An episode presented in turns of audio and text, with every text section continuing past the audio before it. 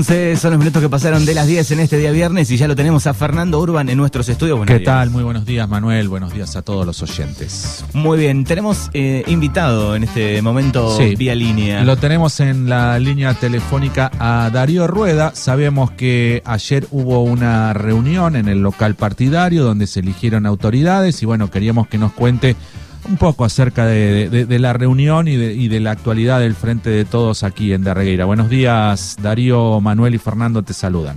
Buenos días, chicos. Un saludo fuerte y un saludo a las compañeras y compañeros de la localidad. Bueno, Darío, eh, ayer hubo una importante reunión, una importante convocatoria. Contame un poquito, bueno, eh, qué fue lo que pasó, para qué convocaban y, y, cómo está hoy el Frente de Todos aquí en Darregueira. Sí, mira, además, primero te voy a hacer un comentario, me hace sentir muy bien lo de ayer porque siempre la compañera que me lo recalcaba era Alicia Carrillo de Juan, era que nosotros eh, no faltaba formación política en la actividad, no éramos unos improvisados como decía el señor intendente porque si vamos a hablar de improvisado, este, ellos lo único que tienen bien previsto siempre es una buena caja para tres, cuatro meses antes de las elecciones salir a, hacer su trabajito que han hecho durante 20 años. Pero sí que nos faltaba mucha formación. Entonces, lo de ayer, la verdad que, que me alegró. Y bueno, en base a la carta orgánica de las unidades básicas, este, empezamos a, a tratar de formarnos orgánicamente en ese aspecto. Bueno, ¿cómo fue la convocatoria? ¿Se acercaron muchos este, simpatizantes, afiliados? Este, ¿A qué hora comenzó? Contame un poquito y qué, qué, qué se conversó. Bueno, mira, ahí comenzó tipo ocho y media, nueve menos cuartos. Eh, muchos, muchos no fueron porque tampoco está permitida la, la, eh, aglomeramiento, de gente, ¿viste? Entonces éramos, nos, creo que había 25 o 28 personas, este, quizás alguno más. Y bueno, este, tratamos de ir organizando porque hay un en la formación de, la unidad básica en base a la carta orgánica hay un secretario general que sí o sí me impusieron que fuese yo. Cómo cómo es eso que me impusieron este, lo, tuve que aceptar eh, y lo hago con mucha con mucha alegría te, han te han elegido los compañeros y afiliados sí con ganas de, estar al frente ahí, pero eh, siempre exigiéndole que no que me acompañen. Este. Después eh, hay un secretario de... No te voy a dar los nombres porque bien, bien no los tengo y no creo que sea de, de tanta importancia. Hay un secretario de acta y administrativo este, para tratar de, llevar todo bien, bien en forma ordenada y un secretario de organización. Bueno, una secretaría de adoctrinamiento, capacitación y acción política, algo que mm, yo creo que junto con la Secretaría de la Juventud va a ser sumamente importante, porque ayer hablábamos de por ahí los empadronados que hoy cuentan afiliados, pero también de la necesidad de afiliar gente, de comprometer a la gente a la actividad política, porque realmente este, yo creo que hay que revalorizar la política y sacar de tan de la opinión pública una crítica tan negativa hacia la política, este, porque si vamos a aceptar de que todos los políticos son corruptos, estamos al horno y es una una una algo que ha sembrado en la mente el neoliberalismo en, en no solo en la Argentina que es la denigración de la política para que manejarse de la forma que se manejan. Entonces, este, yo creo que todo lo que pueda hacer en la formación política, desde lo más pequeño que puede ser una unidad básica, no deja de ser muy importante. Y, bueno, este, yo sé que, que es difícil, que, que ha habido mucho abuso, eh, independientemente del partido y que lo habrá, pero sin la política estamos al horno, muchachos. existe, debe existir y no hay vuelta de hoja, debe existir. Después tenemos este, Secretaría de Acción Social, eh, para esa muy importante para un seguimiento de la actividad de, del oficialismo, del municipio, de la forma que se pueda llegar a, a, ver la actividad cómo se realiza. Ni hablar de una Secretaría de Género, una Secretaría de Discapacidad, eh, una Secretaría de Finanzas y Cultura, o sea, un grupo muy importante, una Secretaría de Derechos Humanos, una de Secretaría Gremial. este, bueno, e, eso del discurso de la antipolítica es un discurso por ahí este, muy de moda, impuesto a través de los medios de comunicación, ¿no? Y recién me acordaba lo que había dicho Dolina, que dice que para quienes este, dicen que todos los políticos son iguales, le contesto que para los analfabetos son los libros son todos iguales. Sí, sí, siempre lo, te lo recuerdo mucho la frase esa del negro, la verdad que, que es muy cierto, pero ni hablar que es muy cierto. Y que gente que dice que cuando se acerca a la política se ensucia todo, no, no, todo es política, todo el mundo hace política, pero hay que hacerla este, en estos espacios bien, con la intención de, formar dirigentes y de, formar gente capacitada. Bueno, el, el otro día eh, organizaron un acto en la plaza, en la plaza de la Paz, donde plantaron un árbol. Eh, y bueno, mucha gente y mucha gente joven se acercó a eso, ¿no? ¿Cómo, cómo pega el 24 de marzo en los jóvenes o en generaciones más jóvenes?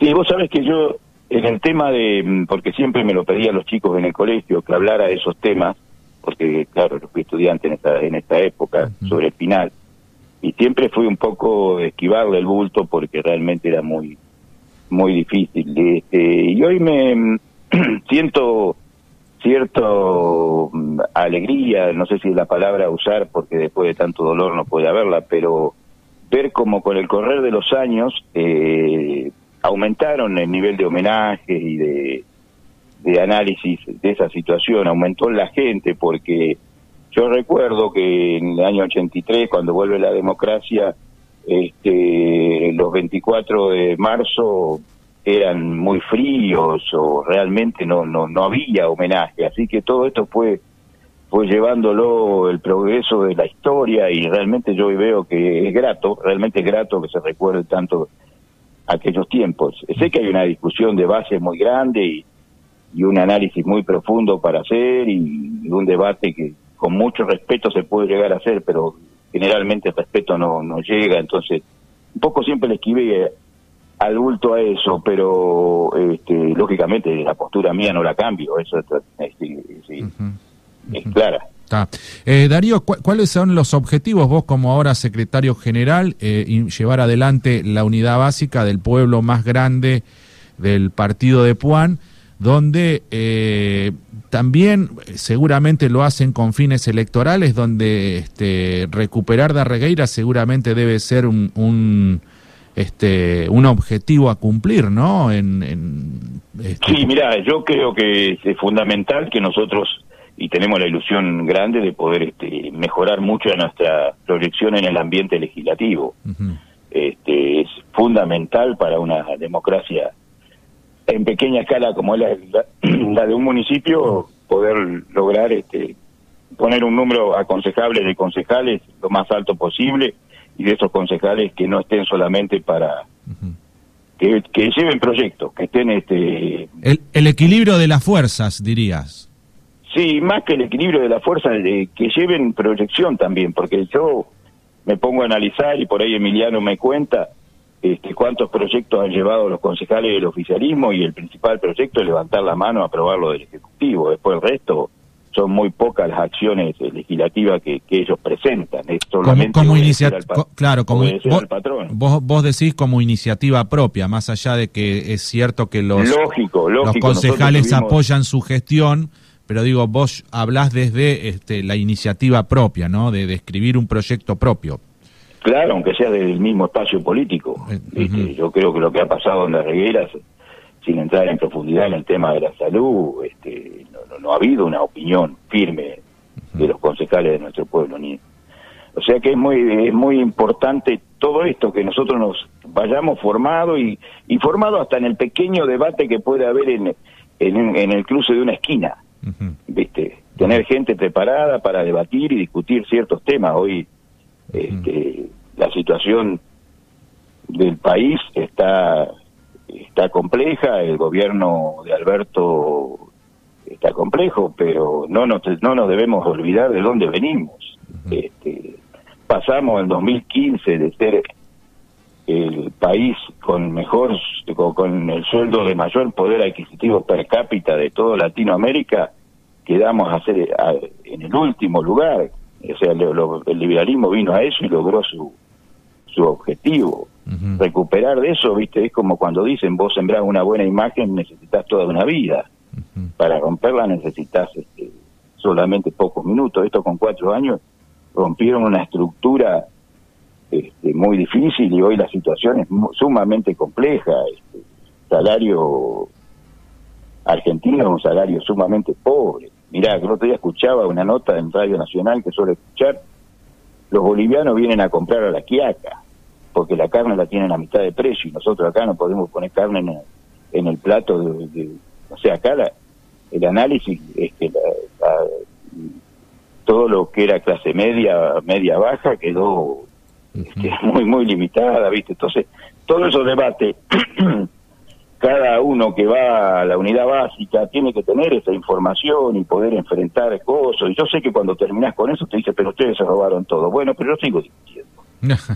Porque de lo que se robaron todo no hay nada, no hay ningún condenado y no se puede eh, comprobar absolutamente nada. Suben eh, posteos de, la famosa Rosadita, pero no se pudo comprobar nada y donde quieren zarandear algo terminamos como los billetes de los bolsos de López este, está todo ligado a, a, que fue una noticia falsa y bueno, este, yo creo que ahí tenemos que aprender a discutir, a debatir y estar preparados y no enojarnos, no, no, no enojarnos, yo por ahí se me sube un poco la, la mostaza. Pero, pero ya te digo, es una situación compleja, este, no te olvides que habíamos logrado para el 2014-2015 bajar al menos de seis puntos del el índice de desocupación y Macri lo llevó a 9, ¿viste? Y bueno, ahora subió dos puntos más, está en 11 por lo que decía el INDEC estos días, pero comparado con países eh, como el Reino Unido o Alemania, que la, que la pandemia lo relevó por encima de los dos puntos de desocupación, este, más o menos la hemos ido peleando. Y lo que más alienta es que el último tiempo ha habido un pequeño mejoramiento. lo del index es de todo el 2020 y bueno, habla de un 2% más de... O sea que son temas que uno debe hablar y debe estar preparado y cualquier militante lo debe saber para poder este, defender nuestra postura y nuestra... ¿Y, y, cómo sería defender la postura a nivel municipal? Decir, bueno, este, ¿qué, qué propone el Frente de Todos para seducir al, al electorado que este año, por ejemplo, este, hay elecciones de medio término, ¿no? Estamos hablando de, concejales. Bueno, mira, eh, hoy eh, si vamos a hablar de ese tema no nos podemos alejar de lo que es el tema de la, de la pandemia. Este, creemos que el municipio no está manejando del todo correctamente eh, la vacunación. Si bien lo que se hace en Puan está bien, está perfecto, y la atención que hemos tenido, los que hemos tenido, los que hemos cursado la enfermedad ha sido muy buena, soy un agradecido. Este, creemos que la centralización en Puan ha complicado un poco a los pueblos lejanos, principalmente Villair y La Regueira, que la gente tiene que trasladarse mucha distancia, si bien la dificultad para poner puntos de vacunación en los distintos eh, pueblos es, es imposible, creemos que en el traslado debería haber sido un poco mejor y debe hacer, y debería mejorar, debería tener el municipio la posibilidad. Sé que ha habido algunos viajes medio partidarios porque algunos compañeros no fueron llevados, pero bueno, eso no sé si capaz que escapa a la parte alta del Poder Ejecutivo, por ahí fueron algunas pavadas que han hecho en, en, nuestro lugar o una cosa así, pero yo creo que una de las cosas es esa, sí. Está bien. Eh, vos has eh, transcurriste eh, el coronavirus, Darío, ¿cómo fue tu contagio? ¿Dónde fue? ¿Y cómo lo pasaste? Bueno, mira, eso es algo también para comentar. entonces, y me hace pensar que, de acuerdo a lo que te decía antes, ni hablar de lo que es la salud en la regueira. Fernando, vos llegás el coronavirus a la edad mía, Este, es una enfermedad compleja, algunos la acusan este, asintomática, pero las que, las que lo usamos con síntomas, vos llegás a las 2, las 3 de la mañana, luego a partir del quinto sexto día tuve ciertos problemas respiratorios. Y te pones a analizar y, que te levantás realmente destruido, con dolores, con tos, eh, con una debilidad enorme, cuatro o cinco días sin comer. Y vos decís, ¿para dónde arranco? A ver si tengo que llamar el año dentro, de unas horas para que me busquen. Y vos analizás eso y decís, pero ¿por qué me tienen que cargar a mí en una ambulancia y llevarme a Puan? Como le pasó a algunos amigos y vecinos de nuestro pueblo que, que, murieron realmente. Estamos en una desidia total. Ese, ¿Por qué?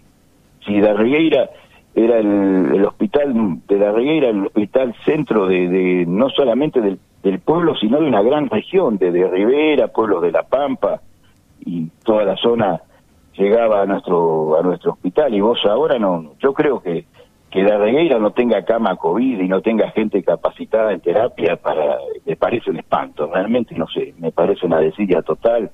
Este, no quiero culpar a nadie en especial, pero creo que si hay alguien de responsabilidad que tiene que dar de salud es el Estado y el Estado es el municipio. Sí, justo hablaste de un tema muy sensible porque en medio de una pandemia que se dan en 100 años se da un conflicto inédito en la historia del hospital eh, con el municipio, ¿no? Sí, sí, sí, ya te digo. ¿Y, cómo ha decaído la salud de la reguera? Gracias a Dios que tenemos la infraestructura y los médicos. Porque si no, esto sería yo creo que la otra vez le comentaba que conocí el hospital de, de Torquín en el 2014 y era un hospital chiquito, respetable, pero no era el de la Regueira. Y el otro día lo escuchaba Bordoni hace cuatro o cinco meses en una nota por el UDO y se jacta de tener nuevas, nueve camas COVID y once equipos de terapia para atender. Una cosa así habló, viste. Nosotros no tenemos uno, no tenemos uno, tenemos que subir a la ambulancia como subió el querido Mario, el Fito, y morirse, viste, yo eh, realmente me, indigna, y te digo, lo pasé y lo pensé, digo, ¿cómo un tipo con un cuadro patológico de esto estemos improvisando en subir una ambulancia para salir para Puan, donde sabes que no le sobra atención, porque hasta el senador se fue, este, una cosa que es muy, muy triste, realmente muy triste, muy preocupante. Vos eh, no, no tuviste que hospitalizarte, digo, no precisaste ir a, ningún, a Puan ni a ningún lado. No, no, gracias a Dios no, y después quedé bien, hasta ahora no noto en absoluto y Ana tampoco, viste, estamos, estamos bien, yo estoy con mucha fortaleza, ando, hasta, sí, sí, no, no. Está bien. Este, bien, realmente... ¿Cómo, Darío, cómo analizás este, o, o qué, qué cercanía tenías con el senador Horacio López? Eh, mirá, eh, yo creo que la amistad es algo profundo, pero en una época estuvimos medio cerca de, muy buena relación. Fue mi contador durante 15, 16 años y después siguió Mariné por un tiempo hasta que se recibió Sebastián, mi hijastro, que le pasé los libros a él. a él Así que con Horacio siempre tuve una, una muy buena relación. ¿Discutían mucho? No tanto. Además, no te olvides que tuvo cierta letrita acá hasta, hasta el conflicto de la 125, Horacio. Muy buena relación con, con el kirchnerismo, eso no lo puede negar nadie. No puedo hablar mucho porque ya no está, pobre. Exacto. Pero que eso no, nadie lo puede negar. Así que yo me acuerdo en esa reunión que fuimos el 7 de agosto por la 125, charlé un rato largo con él afuera. No, no, este, un, con lo único que discutíamos mucho, porque era muy gallina y muy irónico. pero no, no, mucho respeto. Incluso nunca nunca fui crítico de, de su actividad, siempre digo que supo manejar muy bien este con cintura la, política de, un espacio que le cedimos a comienzo del 2000 por errores propios y bueno los manejaron y usaron bien la técnica peronista como la usan hasta el día de hoy porque la critican a nivel nacional provincial pero son los abanderados en usar la, el clientelismo político eso no, está fuera de discusión eh, no hay mira estábamos haciendo un análisis el otro día con unos amigos charlando una compañera y eh, porcentualmente tiene mayor clientelismo político el distrito de Puan que La Matanza. Y lejos, eh, te estoy hablando lejos. Así que este, son políticas que ellos siempre criticaron del peronismo. Y en eso Horacio fue la supo hacer, sí. Vos, hablas del, del asistencialismo. Sí, él le decía a los, a los correligionarios, a ustedes ya los tengo, lo que tengo que cosechar son los peronistas, y lo logró, ¿viste? Lo manejó muy bien y lo logró. Pero no quiero hablar mucho de él porque tengo un enorme respeto y no está y ya está, ¿viste? Listo. Es así. Bueno, Darío, no sé si tenés algo para agregar. ¿Se van a volver a juntar todo, todas las semanas, una vez por mes? ¿Cómo, cómo sigue eso de, de, haber armado una mesa de conducción y ahora viene, ahora los pingos se ven en la cancha, ¿no? Sí, yo sé que hay que tratar de motivarnos, de estar este unidos y queda invitado a todas las compañeras y compañeros a, acercarse este, y impulsarnos, llevarnos este, inquietudes, todo y sobre todo este, tratar, ya te digo, de, hacer una buena campaña para, para ver si podemos mejorar en lo legislativo y ver todo la posibilidad de mejorar nuestro distrito. Nuestro distrito este, está estancado hace 20 años, lo venimos diciendo desde la campaña política, es uno de los distritos que menos ha progresado. Hoy fíjate que hay falta de mantenimiento en todos los lugares públicos, ni hablar lo que es este eh, calle, pavimento, está todo, todo muy caidito, muy, muy, este, bueno, hay muchísimo para hacer. Y bueno, ser nosotros, este, por intermedio del Consejo Deliberante, quienes maneje, quienes pida todos los informes necesarios, que se hace con los fondos públicos, porque realmente vemos que no, que no hay, no hay ningún progreso donde distritos vecinos han progresado muchísimo y han mejorado muchísimo Acá es solamente voto y no hay otra, vemos que no se destina a otra cosa porque no hay, no hay nada, no realmente estamos eh, paralizados, estamos estancados, así que eh, queremos este, ver si podemos cambiar la realidad de nuestros vecinos. Realmente ellos se preocupan por el vecino cuatro meses antes de las elecciones, nosotros creo que hay que planificar a largo plazo, vivienda, hay que hacer un montón de cosas y obras que van llegando, así que nosotros tenemos con, por intermedio de pedidos de informe del Consejo Deliberante, este, estar al tanto de todo y estar haciendo seguimiento de qué se hace y cómo se manejan las cosas, lo posible. Sabemos que, que no es sencillo, que no es fácil, que disponen de todos los fondos posibles porque la autonomía municipal así se lo permite, pero bueno, nosotros lo que podamos es este, hacer un seguimiento de toda la actividad política del oficialismo. Bueno, te agradecemos mucho, Darío, y bueno, seguramente tendremos alguna que otra charla más. Así que gracias y, y que tengas un buen día.